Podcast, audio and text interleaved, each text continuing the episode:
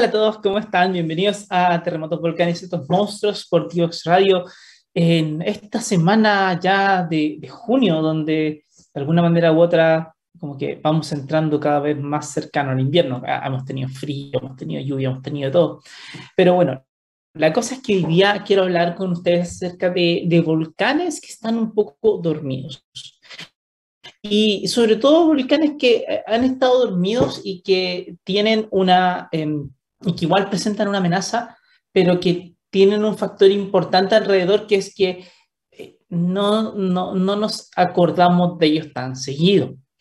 Y quizás una de las formas que tenemos como, como empezar es con una historia media catastrófica, que es con el volcán Pinatubo. El volcán Pinatubo en, en las Filipinas era un volcán que se hacía en 1990, estaba muy tranquilo, la gente no lo había visto esa erupción hacía muchísimo tiempo, tanto sí de que las personas que vivían cerca de él como que no tenían la, la conciencia de que este era un volcán excesivamente complicado.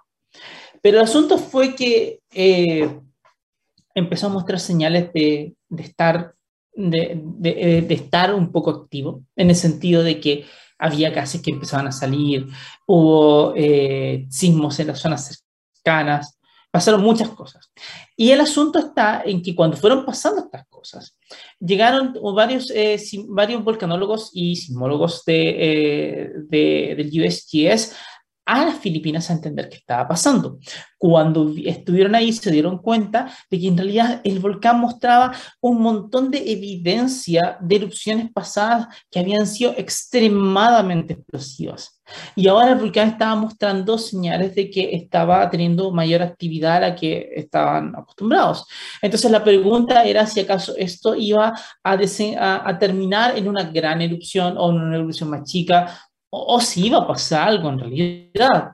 Y bueno, lo que sabemos es lo que pasó, y es que en efecto, después de, unos cuantas, de unas cuantas semanas, el volcán comenzó con la segunda erupción más grande del siglo XX en el año 1991, que fue cuando llegó la gente a entenderlo. El proceso completo desde que empezaron las primeras fases de, de, de muestras de, de inestabilidad hasta llegar al final fue de alrededor de esta cantidad de tiempo, fueron, fue casi un año, fueron varios meses, pero concluyó con una, eh, con una gran erupción, tremenda erupción, que afortunadamente pudo ser anticipada y las personas que estaban cerca pudieron huir, en definitiva, pudieron evacuar. Así que no tuvimos que lamentar una, una tremenda catástrofe con una, con una cantidad de gente muy grande que este fallecía. Por suerte eso no pasó. Sin embargo, de todas maneras, hay hartas cosas que, que podemos empezar a entender a partir de esto. Y es la, primera y la más obvia es que no porque un volcán hace harto tiempo que no le hayamos visto esa erupción, significa de que no va a ser algo. Y, y eso es una cuestión que tenemos, tenemos que tenerla en cuenta.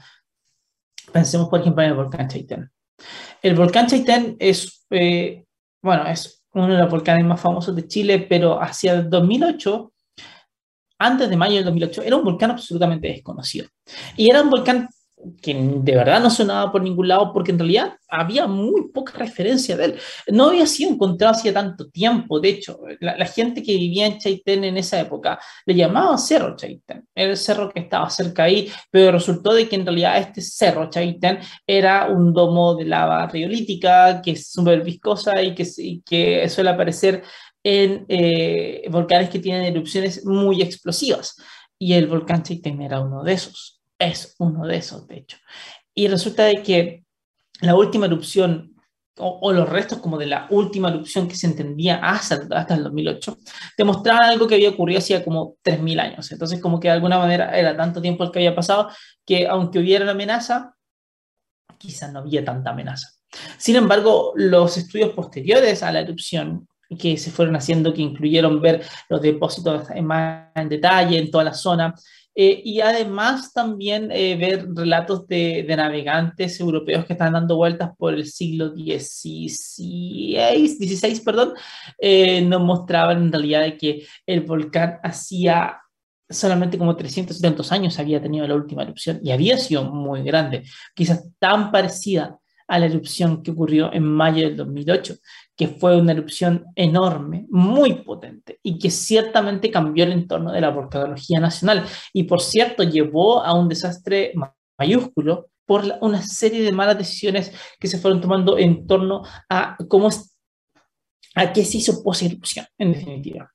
Bueno, el asunto está en que eh, incluso en el caso del volcán Chaitén, nos podemos dar cuenta de que no siempre un volcán que esté hace mucho tiempo sin hacer erupción es que no va a hacer nada más. Y por otro lado, no necesariamente va a volver con una fuerza inusitada cuando pueda volver. Pero, sin embargo, el problema está en que de verdad no le ponemos atención a esos volcanes. O sea, si la gente de Chaitén, por ejemplo, hubiese tenido un volcán Villarrica, habríamos tenido muchísimo más conciencia acerca de qué puede hacer, porque eso pasa un poquito más en Pucón, aunque sabemos que Pucón tiene sus problemas, pero, pero pasa bastante más en Pucón de que la gente de alguna forma u otra tiene un poquito de mayor, más conciencia acerca de, del volcán que está cerca de donde ellos viven. Entonces, en Chaitén en particular no pasó eso, y no pasó en parte porque como el volcán no había hecho erupción hacía tanto tiempo, y de hecho en la historia de Chaitén no había aparecido una erupción en todo ese tiempo, entonces, las personas simplemente no tenían conciencia de eso y cuando no tienes conciencia de una amenaza, tiendes a olvidarte que existe y por tanto tomas decisiones no pensando en que existe la amenaza. Y eso es un gran, pero gran, gran, gran problema. Chaitén mismo, como pueblo, está todavía ubicado en la bajada más obvia de todos los aluviones de origen volcánico que vienen en la zona, de todos. Entonces, en una futura erupción, van a volver a bajar por ahí. Entonces la gente no sabía exactamente de qué podían enfrentarse a esto en su momento y por lo tanto eh, estaban absolutamente no preparados para, para una erupción de ese tipo. Con el subsecuente catástrofe, con el subsecuente desastre que sí se generó después de esa erupción. en todo en base a este volcán que estaba dormido hace mucho tiempo y que no te había hecho una erupción y que no había aparecido y que de verdad no se le entendía muy bien. Pero resulta que no todos los volcanes que nosotros vemos eh, son volcanes que siempre están haciendo erupción. De hecho, si uno se va como a la estadística dura, en Chile hay más de 2.000 volcanes, de los cuales como 100 más o menos están activos. 100 volcanes activos significa de que tienes un volcán que tuvo de erupción, al menos una erupción, en los últimos 11.000 años más o menos.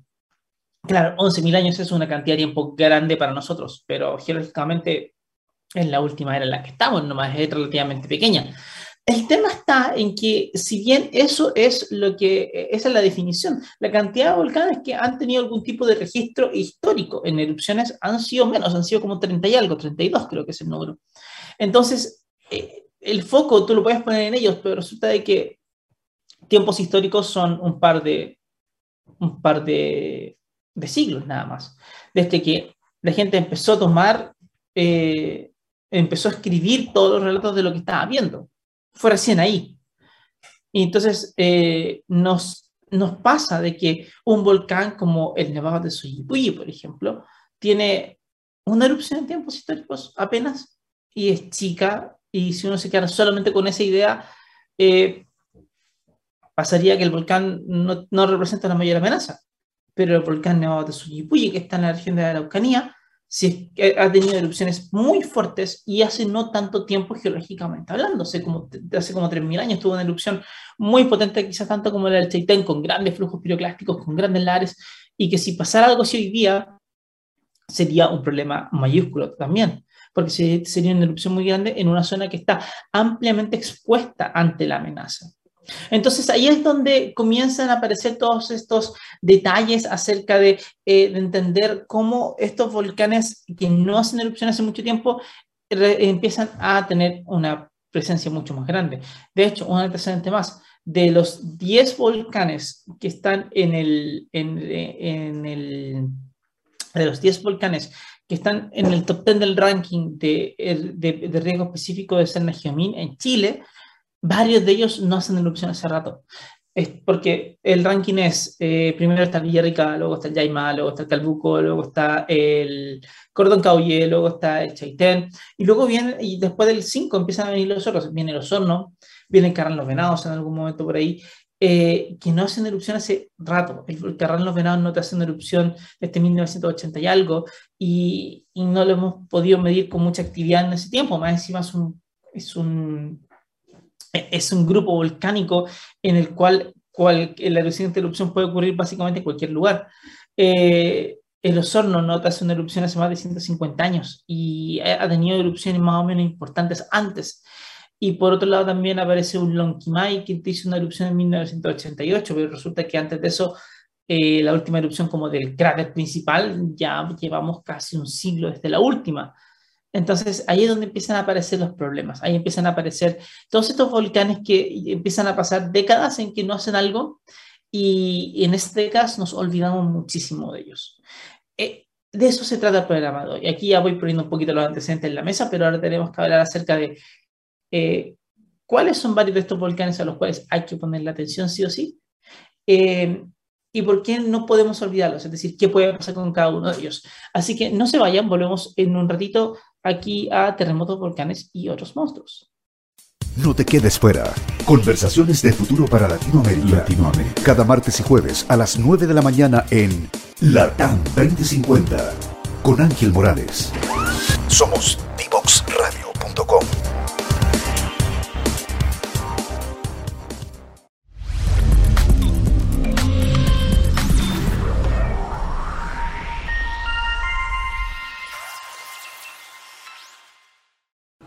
lengua más hablada de Chile es el español. Sin embargo, si queremos un país más desarrollado, con un futuro más luminoso, con más oportunidades para todos, necesitamos hablar otro idioma. El lenguaje digital. Y nuestros niños y niñas deben empezar a aprenderlo ya. Por eso en IDEO Digital estamos trabajando para instalar las ciencias de la computación en las escuelas de Chile Infórmate más en ideodigital.cl y suma a tu escuela ahora.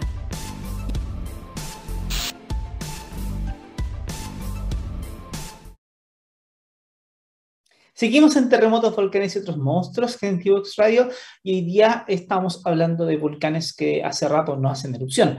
Por lo tanto, es un ejercicio en el cual como que tenemos que imaginarnos un poquito lo que va a pasar porque no tenemos fotos, no tenemos nada, no tenemos algo en la cabeza que nos vaya diciendo exactamente qué pasó con cada uno de estos personajes o, qué, o cómo, cómo fueron las cosas que fueron ocurriendo con ellos. Porque resulta que la memoria aquí juega un, juega un rol muy importante. Entonces voy a comenzar hablando un poquito sobre el volcán Osorno en este bloque. El volcán Osorno es uno de los volcanes más icónicos de Chile. Es un volcán que si tú lo ves eh, tiene un cono hermosamente simétrico, casi que es como casi que cuando un niño dibuja la imagen de un cono volcánico en realidad está dibujando el volcán Osorno. Los japoneses te van a decir que es el volcán, es el volcán Fuji, los japoneses no saben nada. Es el volcán Osorno, el realmente lindo, el que está cerca de un lago aparte y todo lo demás. El asunto es que eh, el volcán Osorno no hace una erupción desde fines del siglo XIX. 19. Llevan más de 150 años sin una erupción del volcán Osorno. Y 150 años es harto tiempo. La última gran erupción, como la, última que hizo, que fue notoria, ocurrió en 1835 y esa la vio Darwin. Darwin estaba por aquí dando vueltas y eh, estaba en el sur de Chile y ve esta erupción y la describe como una cosa con grandes llamaradas y en efecto hubo una erupción fisural de los hornos, es decir, que, se abrió, que el magma no salió por el cráter principal, sino que abrió una fisura en un costado y empezó a crear nuevos conos uno todavía puede ir al volcán Osorno y ver esos conos. De hecho, están en la subida. Vas subiendo ese centro de esquí y te aparecen grandes conos a los costados, a los costados y son parte del volcán. Ahora, son chicos respecto al volcán, pero cuando estás al lado de uno de ellos, pucha, no son menores. Y a través y esos conos se fueron formando en esta erupción y, claro, fueron importantes. Y esa es la última gran erupción del volcán Osorno. El tema está en que hace rato que no se le ve una erupción y esa, y esa erupción de, de 1835 de alguna forma representa también un evento como lo que puede pasar con la potencia, lo que puede pasar en el futuro, es decir, una cosa donde o se les genera una fisura como esa, que genera ríos de lava y genera grandes lavas que pueden bajar dependiendo de cuánta, de cuánta nieve haya en el momento, O tienes una erupción como la del volcán Villarrica, por ejemplo, la de 1971, donde tienes, eh, de nuevo, grandes llamadas, grandes fuentes de lava y que eso puede generar grandes problemas en el volcán Osorno. Entonces resulta de que eh, este volcán, teniendo este, esta, este como antecedente de alguna forma, eh, nos, nos, nos plantea este desafío de que no sabemos bien cómo va a funcionar la próxima vez. Pero para peor, resulta que como no lo hemos visto hacer erupción en todo este tiempo, eh, como, que, como que no hemos olvidado de él. Y, es interesante porque resulta que si tú le preguntas a la gente que vive cerca del volcán Osorno, que siente con el volcán, varios de ellos, de hecho, te van a decir, oye, no, en realidad cuando el, cuando el volcán Osorno reviente, eso va a ser complicado. No saben por qué, pero sienten que va a ser complicado. Y, pero resulta que cuando se construye en torno al volcán Osorno, como que en realidad pareciera ser de que se nos olvida que es complicado. Entonces hay una dualidad de pensamiento medio más o menos complicada. Y en lo práctico, todavía se sigue construyendo en las zonas por donde bajan los aluviones del volcán Osorno. Y no tenemos una razón para pensar de que el volcán no va a ser algo más en el futuro y que ese algo no va a ser un poco lo de algo parecido en un aluvión, para peor. Y para peor, no es que tampoco uno diga, oye, imagínate que el volcán Osorno se erupciona en un año más y después es un año de una catástrofe y después ya no más. vamos a tener otros 150 años más de pausa. No, no funcionan así los volcanes. Resulta que los 150 años previos a la pausa que tiene hasta ahora, el volcán tiene un registro de ocho erupciones ocho erupciones. Y por tanto, es un, es un volcán que si nos quedáramos con esa, con esa estadística, que igual es súper acotada, te plantea un volcán que es bastante activo. Sin embargo, lleva mucho rato sin hacer algo notorio, sin hacer algo importante. Y ahí es donde entonces nosotros nos vamos dando cuenta de que el volcán Osorno es una amenaza súper latente en la zona. Porque más aún, si el peligro más grande de ese volcán viene del lado de la generación de aluviones de origen volcánico, estos lares que llamamos que le, que le hemos puesto ese nombre, en realidad nosotros no se lo pusimos, los indonesios, y bueno, dijimos que sí. Eh, la cosa es que, si es que asumimos que ese es el principal problema, hay muchas zonas cerca del volcán Osorno que está expuesta a esos lares, muchas. Y, y más aún, la gente se da cuenta de a poco que hay zonas que están más preferidas que otras. Por ejemplo, hace poquito llovió en el volcán Osorno, cerca. Y esas, esas lluvias desencadenaron aluviones que bajaron por un cañón del volcán Osorno. Bueno, resulta que por ahí bajan la mayoría de los aluviones, entonces eso corta un camino, por ejemplo, el camino entre Ensenada y Petrohue, y si alguien viviera ahí sería un problema. Bueno, por ahí van a bajar los siguientes también.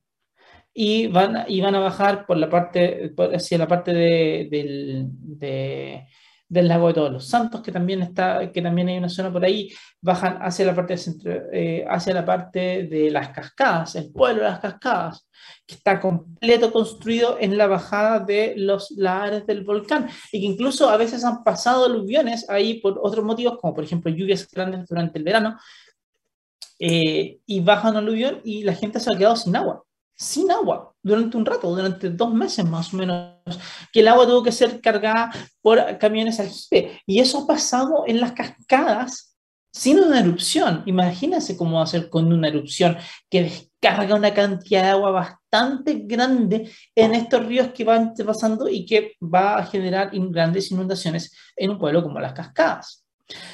Entonces resulta de que esa amenaza está tan latente ahí es tan compleja que, no, nos eh, pone ante el problema de que tenemos que pensar en cómo estamos planificando la zona este ya, porque no podemos llegar y asumir de que simplemente no va a volver a pasar algo más. Algo más va a pasar, bastante más. La cuestión es cómo vamos a estar preparados ante ello.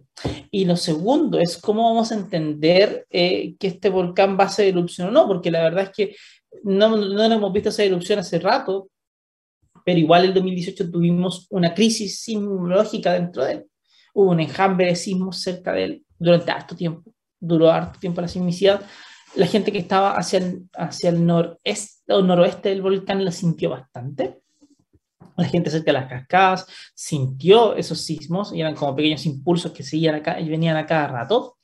Y resulta de que con eso eh, la gente igual alguna conciencia fue tomando que el volcán en realidad pareciera que estaba un poquito más activo de lo que ellos pensaban. No es un volcán durmiente, es un volcán que está ahí, quizás puedes decir como una siesta pequeña, pero sería lo que, lo que es. Y, es, y, y eso te, te tiene que remecer un poco. Pensar en cómo hacer la siguiente erupción tiene que ser, una, tiene que ser algo que tenemos que discutir y entender si, cómo, dónde están las zonas, de, dónde están las zonas que están construidas en, peligro más alto y qué es lo que vamos a hacer con ellas en cuanto a la emergencia y qué vamos a hacer en ellas en cuanto al futuro. Porque es complicado tener la conversación sobre el futuro cuando, una, cuando la, la gente que vive ahí no ve que el futuro involucre a un volcán haciendo erupción. Es súper difícil. Entonces, esas cuestiones son importantes de tenerlas claras, tenerlas súper claras. Bien, otro volcán que también hace un rato no te hace una erupción importante es el volcán Lonquimay. También hablamos de volcanes del sur de Chile nuevamente. El volcán Lonquimay, ustedes me van a decir, ya vale, pero 1988 no está tan lejos. Y no sé, claro, no está tan lejos, pero igual ya van más de 30 años de esa erupción. Entonces ocurre de que eh, van, de hecho, van a ser 35 años el próximo año incluso. El asunto está en que, como esa erupción, por la forma en que se dio esa erupción, las personas un poco se olvidan de lo que pasó con esa erupción. Primero, no fue una erupción eh, en el cráter principal, es decir, no fue una erupción que te generara eh, una gran cantidad de, de, material incandescente que bajara y cubriera la parte que está cubierta con nieve y por tanto me generara grandes lares. Eso no pasó sino que nació un nuevo cono en una parte de la fisura que está eh, al costado del volcán Lonquimay. El asunto está en que en, esa ese fisura, en ese cordón fisural que se le llama, es donde se genera, se han dado varias de las erupciones de este volcán en muchos momentos de su vida.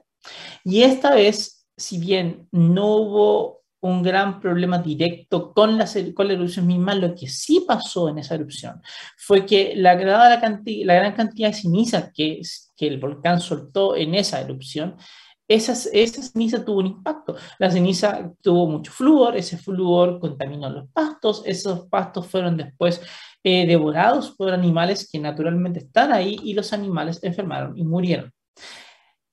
El problema está en que no solamente el daño, no, no solamente está en el daño ecológico que se produce, que después de un rato igual la, naturaleza encuentra formas en las cuales puede acomodarse y convivir con esto, sino más bien que la, la, la, la, forma en que se produce dinero, la actividad económica principal de la zona, tenía mucho que ver con los animales. Para una zona tan pobre como lo era Lonquimay en esa época y que lamentablemente sigue siéndolo ahora todavía, el no tener animales durante una temporada es un peso muy grande. Y entendiendo un, invierno donde la gente tenía que estar más o menos encerrada en las casas porque había ceniza afuera y la ceniza podía generar problemas de la salud y que había que andar con mascarilla afuera y que más aún no había dinero para enfrentar un invierno, los niños se tuvieron que ir de Lonquimay. La gente definió que, las personas, que los niños se fueran de Lonquimay hacia otros lugares de la, de la región de Araucanía, hacia otros internados. Y varias personas se acuerdan hasta el día de hoy que en efecto varios internados, varios colegios recibían a niños de Lonquimay. Y supuestamente era para pasar el invierno. No, no duró tanto. Después de unas cuantas semanas volvieron los niños a la zona, pero resulta de que sí te generó un gran trauma social. Y una cosa que, de pronto incluso cuesta, cuesta el día de hoy la gente de Lonquimay la converse. No es tan fácil esa conversación, porque resulta de que es un trauma. Y tenemos que aprender a lidiar con el trauma y no siempre hemos sido buenos para lidiar con los traumas. Entonces es un problema más o menos importante. Ahora, en el caso de, de Lonquimay, como no ha pasado, como ha pasado tanto tiempo desde la última erupción, ha habido mucha gente que ha llegado, sobre todo a la zona de Manalcahuey. Manalcahuey es un pueblo que antes era un caserío, una cosa muy chica, que eh, está muy cerca de la bajada de los lares principales del volcán Lonquimay. Y resulta de que ahora hay un gran, ha habido un gran boom de turismo de nieve en los últimos, mm, te diría, 15 años más o menos, donde se han instalado varios hoteles boutiques en la zona y otras cosas con mucha gente que no es de la zona. Gente que llega, ve al volcán Lonquimay como una cosa súper linda, sobre todo en invierno, es maravillosamente hermoso, blanco, todo cubierto de nieve, un, paraíso para quien quiere ir a hacer esquí, de hecho. Pero resulta de que ese volcán es un volcán activo que ha hecho erupción relativamente seguido, es decir, dale, 1988, antes en 1932 o creo 1928, si mal no recuerdo, por ahí, antes en 1880 puede ser, y resulta de que en todo ese tiempo el volcán ha tenido estas erupciones que han podido, que claro, han tenido un impacto, no son muy grandes, pero sí pueden tener un impacto importante porque una erupción no tiene que ser tan grande para hacer mucho daño. Porque el daño viene fundamentalmente de nuestra, de nuestra exposición. Y hay mucha gente que vive muy cerca del volcán Lonquimay. Entonces, ahí es donde eh, empieza el problema.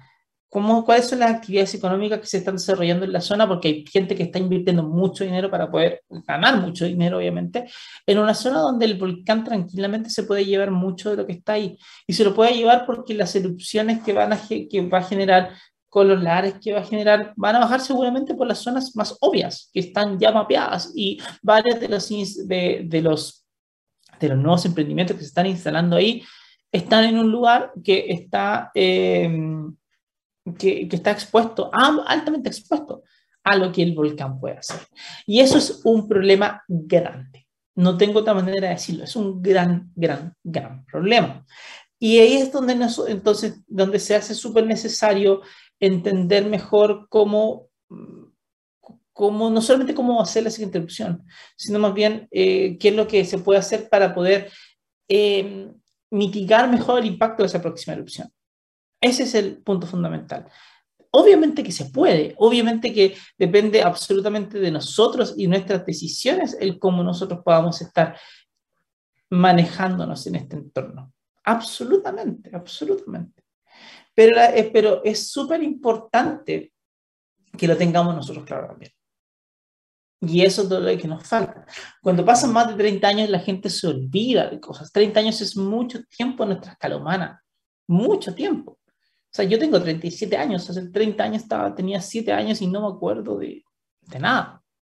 Eh, tenía 3 años para la erupción del, del Lonquimay y no me acuerdo cómo era mi vida a los tres años. Entonces, la construcción de memoria, nuestra, la construcción de experiencias propias, pasa en tiempos muchísimo más cortos que los tiempos típicos de los volcanes. Entonces, ahí es donde, eh, es, eh, donde enfrentarse a estos volcanes que hace rato que no hacen nada, eh, tiene siempre una, una, una, gran, requiere un gran esfuerzo de memoria.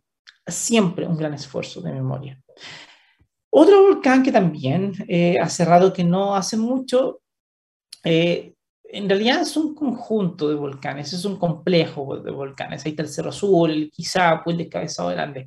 Y son volcanes, es toda una serie, una zona donde el magma ha salido de manera brutal durante mucho tiempo, con una escala que se arranca de todo lo que nosotros pensamos. La última erupción grande del volcán Quizapu ocurrió en 1932 y luego tuvo varias explosiones pequeñas con el tiempo, eh, pero resulta que igual hay hartas señales sismológicamente interesante acerca del volcán de Descabezado Grande, que está ahí mismo, eh, de, que, de que hay altos sismos en una zona que nos muestran que está muy activa. No necesariamente que va a ser erupción, porque no hay una señal clara hasta ahora, pero sí que es una zona bastante activa que quizás en el futuro va a ser algún tipo de erupción. Claro, el tema está en que en ese lugar, como les comenté, ha, habido grandes erupciones. Erupciones tan explosivas como la de Kizapu 1932 o erupciones con grandes, gigantescos ríos de lava que son como murallas que se toman la zona, como ha pasado en varios otros momentos del pasado en ese lugar, eh, por parte de Kizapu también, por parte del descabezado grande, por parte de otros conos que han seguido surgiendo y por lo tanto es un lugar que podría tener un impacto más o menos importante hacia el futuro. Es decir, eh, si se dan erupciones como la de quizá por algún momento más adelante, chuta, vamos a tener erupciones, una erupción que va a generar alta ceniza, que la ceniza va a afectar a muchas cosas, va a afectar vuelos, va a afectar a agricultura, va a afectar muchos lugares y puede llegar a, a, a muchas zonas del mundo.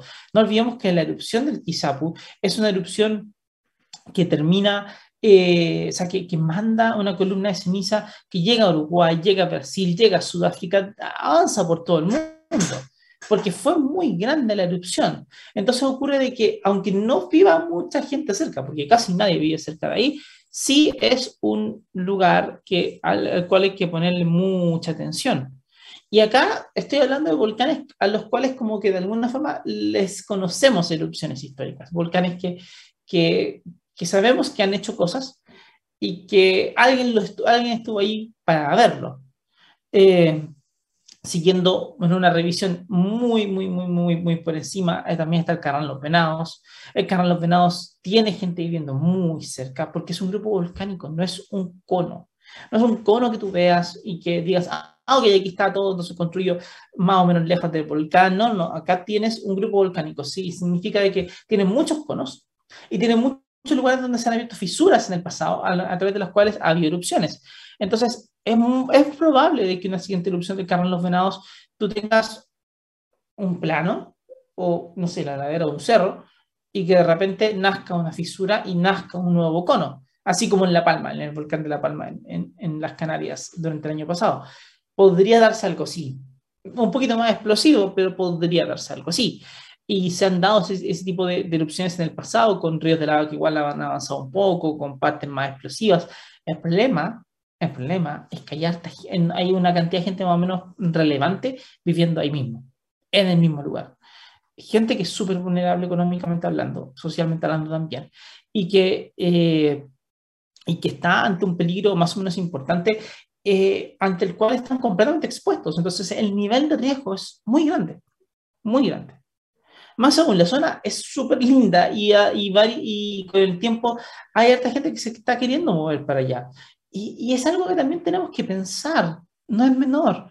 En la medida de que vayamos sintiendo más fuerte aún los efectos del cambio climático, harta gente va a sentir la necesidad de emigrar de ciudades como Santiago, porque eh, Santiago es una ciudad que concentra mucha población en Chile y se está, eh, con el tiempo se va a volver cada vez más insostenible debido a que el agua que va recibiendo va a tener problemas, va a haber problemas grandes con el suministro de agua y para una ciudad muy grande eso es un gran, gran, gran problema.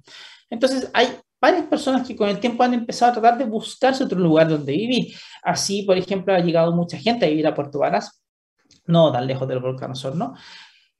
Eh, y en ese lugar eh, la gente ha, ha, hecho colapsar las ciudades, porque llegan con muchos, eh, con muchos vehículos y en lugares que no están preparados para recibir tanta gente, y entonces te generan grandes problemas. Bueno, resulta que cerca del Carnal Los Venados, o no tan lejos del Carnal Los Venados, hay gente que también eh, ve con muy buenos ojos instalarse en lugares así, que son muy lindos, que puedes comprar parcelas por ese lado, que están parcelándolo en muchos lugares. Sin tomar en cuenta que puedes tener erupciones ahí. Hubo una erupción en 1955 que fue particularmente grande. Las últimas no lo han sido, pero es así. Entonces, es problemático. Es bastante problemático. Porque en la medida que nos vayamos olvidando, vamos como eh, bajándole perfil a una amenaza que está ahí, que puede hacer mucho daño, mucho, mucho, mucho, mucho daño, y que no tenemos que dejarla pasar así como así. Ah, ese es el punto. No podemos simplemente llegar y olvidar las cosas. No porque no nos guste significa que no está. Eso es un asunto muy importante. Otro aspecto que quiero, otro, otro volcán que quiero nombrar eh, y que me, me, me, va a recordar a otro volcán que está por ahí dando vueltas es el Antuco. El Antuco es un volcán que está ahí en, el centro sur de Chile, está, si tú tomas de Los Ángeles hacia la cordillera vas a llegar al volcán Antuco. El pueblo Antuco está no tan cerca, no tan lejos del volcán, pero sí en la bajada de los grandes, de los grandes aluviones del volcán. El asunto es que el volcán Antuco hace rato que no hace grandes erupciones y, y, y, lo que ha pasado en su última fase eruptiva es como en su última vida, su vida más reciente, por decirlo de cierta forma, es que ha tenido erupciones relativamente menores menores, con ríos de lava mmm, que avanzan, pero son como locales, eh, con aluviones seguramente que no avanzan tanto porque no han sido tan grandes, pero resulta de que tiene un potencial bien grande de generación de aluviones debido a la gran cantidad de nieve que tiene. Eh, pero también ese volcán te muestra en el pasado un evento impresionante y que vale la pena acordarse de él.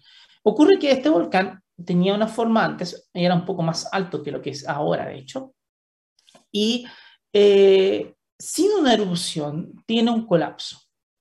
Un colapso que se da debido a fluidos, a, agua que está dando vueltas en la zona, que tiene absolutamente, eh, que seguramente estuvo saturadísimo el, el, conducto de agua a muy alta presión, lo cual reduce lo que se llama la tensión efectiva y eso genera colapsos. Y, eh, y eso generó un colapso grande de una buena parte del volcán. Ese colapso mandó una avalancha que avanzó fácil unos, eh, unos cuantos, 15 kilómetros, puedo equivocarme, pero creo que son como 15 kilómetros, eh, que avanzó y que rellenó todo un valle, una cuestión brutalmente grande, que, que hizo que más o menos la mitad del cono de ese volcán eh, desapareciera. De nuevo, no fue un colapso como el del Monte Santa Elena con, los, grandes, con esta gran erupción gatillada por magma, sino bien el colapso de toda una zona del volcán que obviamente te genera una avalancha súper compleja y que si hay alguien vivo ahí, esa persona no va a sobrevivir si está en ese lugar. Eso después llevó a taponear el lago Laja, se taponeó el lago Laja y como no había nadie en esa época ahí tratando de hacer algo, como sí pasó en el lago Riñihue, eh, después del terremoto de 1960, eh, el nivel del lago creció tanto, pero tanto, que eh, después generó una, una, un nuevo mega aluvión que cuando que se encajonó por toda la, por toda la zona del del valle que está ahí, y cuando se logró abrir en la depresión intermedia de Chile, cubrió una zona enorme, tanto que hay depósitos de ese, de ese, de ese mega aluvión eh, por unos 200 kilómetros de norte a sur. O sea, es tan grande, tan grande, y llegó al Océano Pacífico, o sea, estamos hablando de una cuestión brutalmente grande, muy potente, tremendamente potente. Y esas cosas pueden pasar en los volcanes que están tranquilos. Un volcán como el Osorno también puede colapsar. También puede. Basta con que tengas un movimiento de fluido, una, tengas eh, fluidos que van moviendo de un lado para otro. Un, no necesariamente que haya una erupción, sino que basta con que haya una migración de fluidos más o menos importante en un lugar y que el volcán pierda sustentación en, algún, en un, flanco y eso te genera una, eh, te puede generar tranquilamente una gran avalancha que en el caso del Osorno, por ejemplo, puede caer al, al lago, al lago Yanquihue y generar un tsunami que avance por el lago, llegando a Puerto Octavia, Yanquihue, a Puerto Varas, a todas esas zonas. Entonces, eh, el, un volcán así tiene hartos tipos de amenazas que te pueden hacer algo. Y, y resulta de que cuando están tranquilos es cuando tenemos que pensar mucho en qué van a hacer. Eh, no solamente en sus erupciones como más típicas, sino también como en estos escenarios de, oye, ¿qué pasa si es que? Y en los colapsos son un tema que hay que contemplar en los volcanes, porque uno los ve súper lindos, súper grandes, pero en realidad son súper inestables. Así que eso no es menor y los volcanes colapsan. Bueno, seguimos en el siguiente bloque, vamos a hablar ya con otros grandes volcanes, pero que no son como grandes conos, sino grandes zonas que hace mucho tiempo hicieron erupción y que pueden darnos otra serie de problemas. Volvemos un ratito a Terremotos, Volcanes y otros monstruos. Divoxradio.com Codiseñando el futuro.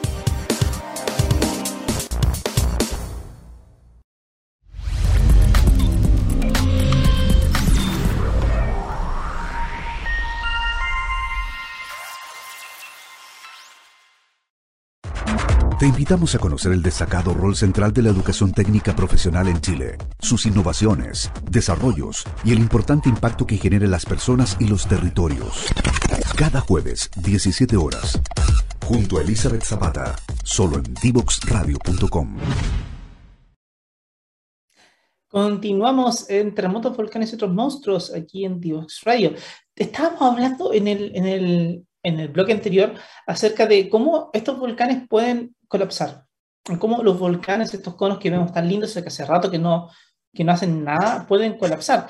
Y, resulta que para entender eso, piensen en lo siguiente, piensen en, en cómo se arma un volcán. Un volcán en realidad, o estos grandes conos que siempre vemos, suele armarse a partir de erupciones, es decir, tú tienes un fluido que viene hasta abajo, magma, pero también tienes harta agua dando vueltas por todos lados y eh, mientras vas erupcionando material vas liberando un montón de ceniza porque vas rompiendo roca y eso está lanzándose al aire y eso empieza a caer encima luego salen ríos de lava que empiezan cuando salen, cuando se da, eh, y que empiezan a como acumularse, acumularse, acumularse, luego viene otra capa de ceniza, luego otro poco más de lava, y luego empieza a ver cómo el volcán se empieza a formar como un cono, tal cual como ustedes dejan caer arena y forman un cono de arena, bueno, es algo parecido y se forma un cono volcánico. La cosa con estos conos volcánicos es que son súper inestables, así como tu cono de arena es súper inestable. Entonces ocurre de que contienen varios fluidos que están abajo, sosteniéndolos. Obviamente hay un montón de peso que está sobre estos fluidos. Esos fluidos están a muy alta presión, porque tienen que soportar una cantidad de peso muy, pero muy, muy grande. Entonces ocurre de que cuando por algún motivo esos fluidos se van a otro lugar, los volcanes pierden ese sustento. Y eso genera colapsos. Colapsos, por ejemplo, de flancos, que es lo más típico. Y son colapsos que generan avalanchas que pueden avanzar tranquilamente 10, 15 kilómetros en algunos casos, sin tener una erupción. Sin tener una erupción. Y pueden ocurrir de la nada. Basta con que eh, tengas ciertas condiciones geológicas para que esto se dé y estas cosas pueden ocurrir sin una crisis sismológica, sin cosas, pueden pasar. Entonces, ahí es donde eh, tenemos un desafío muy importante. Una, cómo ir entendiendo estos fenómenos, súper importante. Entender cómo hay señales, cómo, cuáles son las zonas como más inestables para poder ir entendiendo eso. Y ahí resulta que las lluvias nos, nos ayudan un poquito, porque cuando llueve y se generan estas, estas, estos aluviones en ciertos lugares, suelen bajar por los mismos lugares siempre, y es porque esos son los lugares más inestables de los volcanes también. Entonces podríamos esperar cosas por ahí. Entonces, eso implica de que es súper necesario entender mejor qué pasa con estos conos, cuáles son las zonas más, más susceptibles a colapsar. Ahí hay un volcán que es el Osorno que hay que ver, está el Antuco que podríamos verlo nuevo, pero ya colapsó en algún lugar, entonces ya podemos ir entendiendo un poquito mejor. Y todos los volcanes tienen un peligro de colapso de alguna manera. Y sobre todo los que están durmiendo hace ya un rato más grande, como no están constantemente teniendo fluido hasta abajo, que están sacando material hacia arriba, entonces muchas veces mm, están ahí y puede ser de que en el fondo no estemos viendo que por debajo el fluido que los sostiene eh, eh, andando ya no está. Y si no está, vamos a tener colapsos en algún momento del futuro. Entonces, esas cosas son súper importantes de tenerlas claras pero muy importante tenerlas claras. Ahora, quiero irme un poquitito a otro tipo de volcanes como para ir cerrando el, el día de hoy, y que son estos grandes, estos, estos grandes como complejos volcánicos o grandes centros volcánicos que han hecho mega erupciones en el pasado y que hace rato que no las vemos porque esas ocurren muy poco, son de alto impacto, pero ocurren bastante poco seguido. Ahí está una laguna del Maule. La laguna del Maule es un volcán que nunca lo hemos visto hacer erupción. En realidad es un complejo volcánico, está formado por un montón de conos que están en todos lados y que eh, no lo hemos visto esa erupción, pero sin embargo se está inflando hace mucho tiempo. El suelo se está levantando, levantando, levantando, levantando, porque en efecto hay una fuente de magma que está queriendo salir a la superficie, pero pareciera ser que le está costando mucho llegar a la superficie.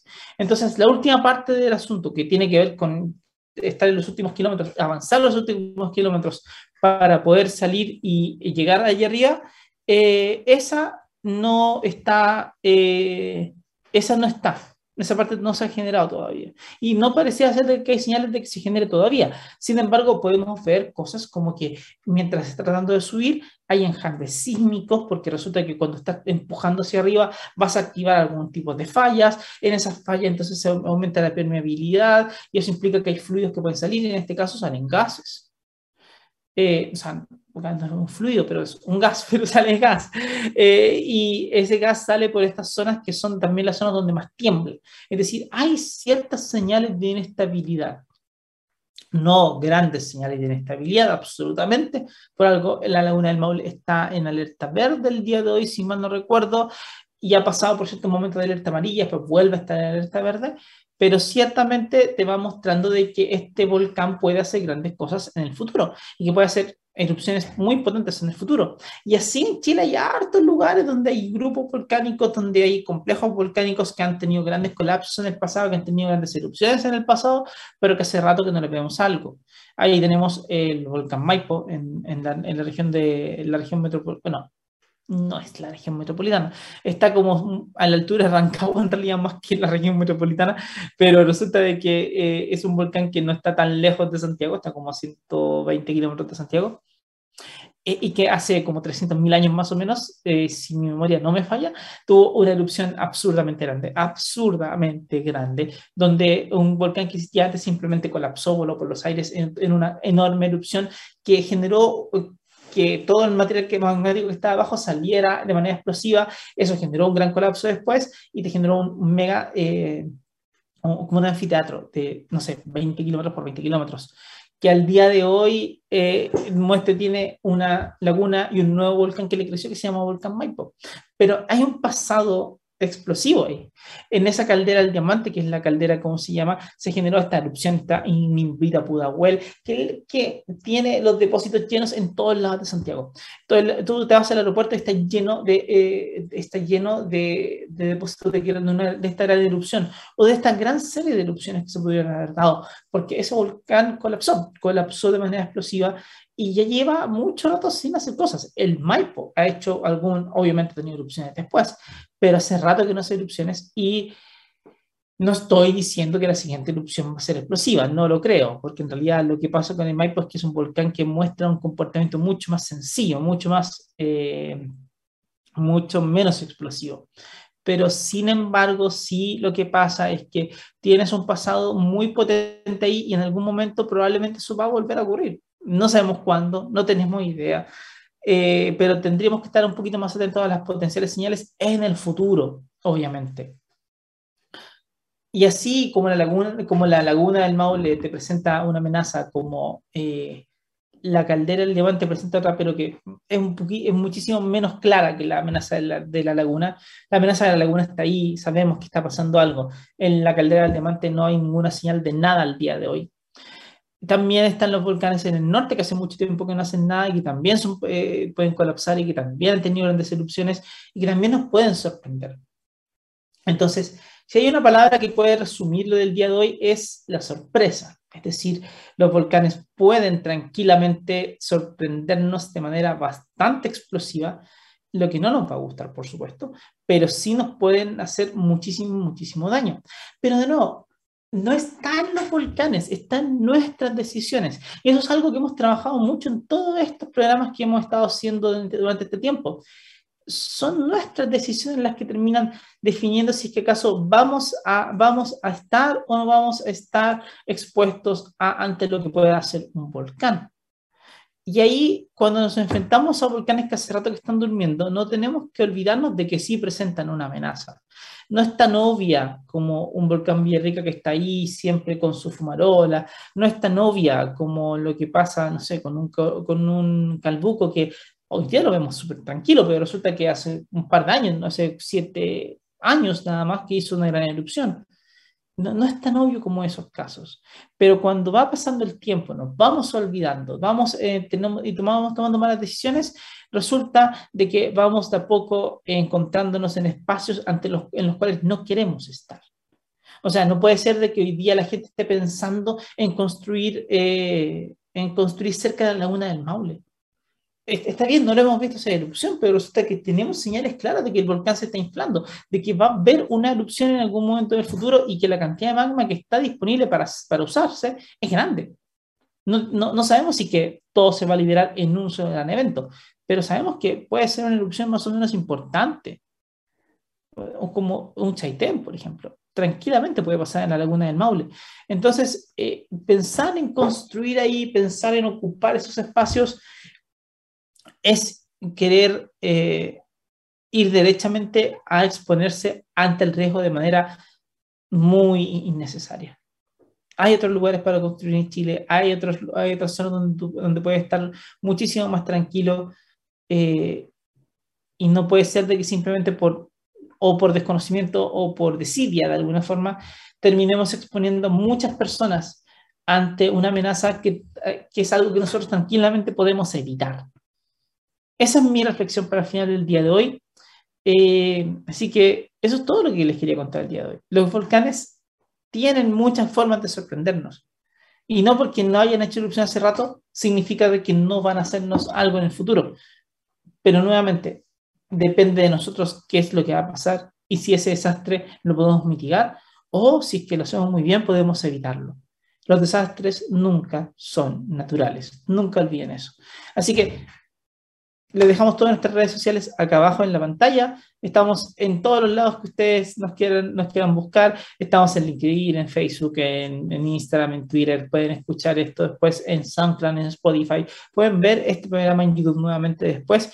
Así que no se olviden de nosotros. Sigan escuchándonos, sigan acompañándonos y les deseo que tengan una excelente semana y que puedan ver a los volcanes de una manera un poquito distinta. Que les vaya muy, pero muy bien.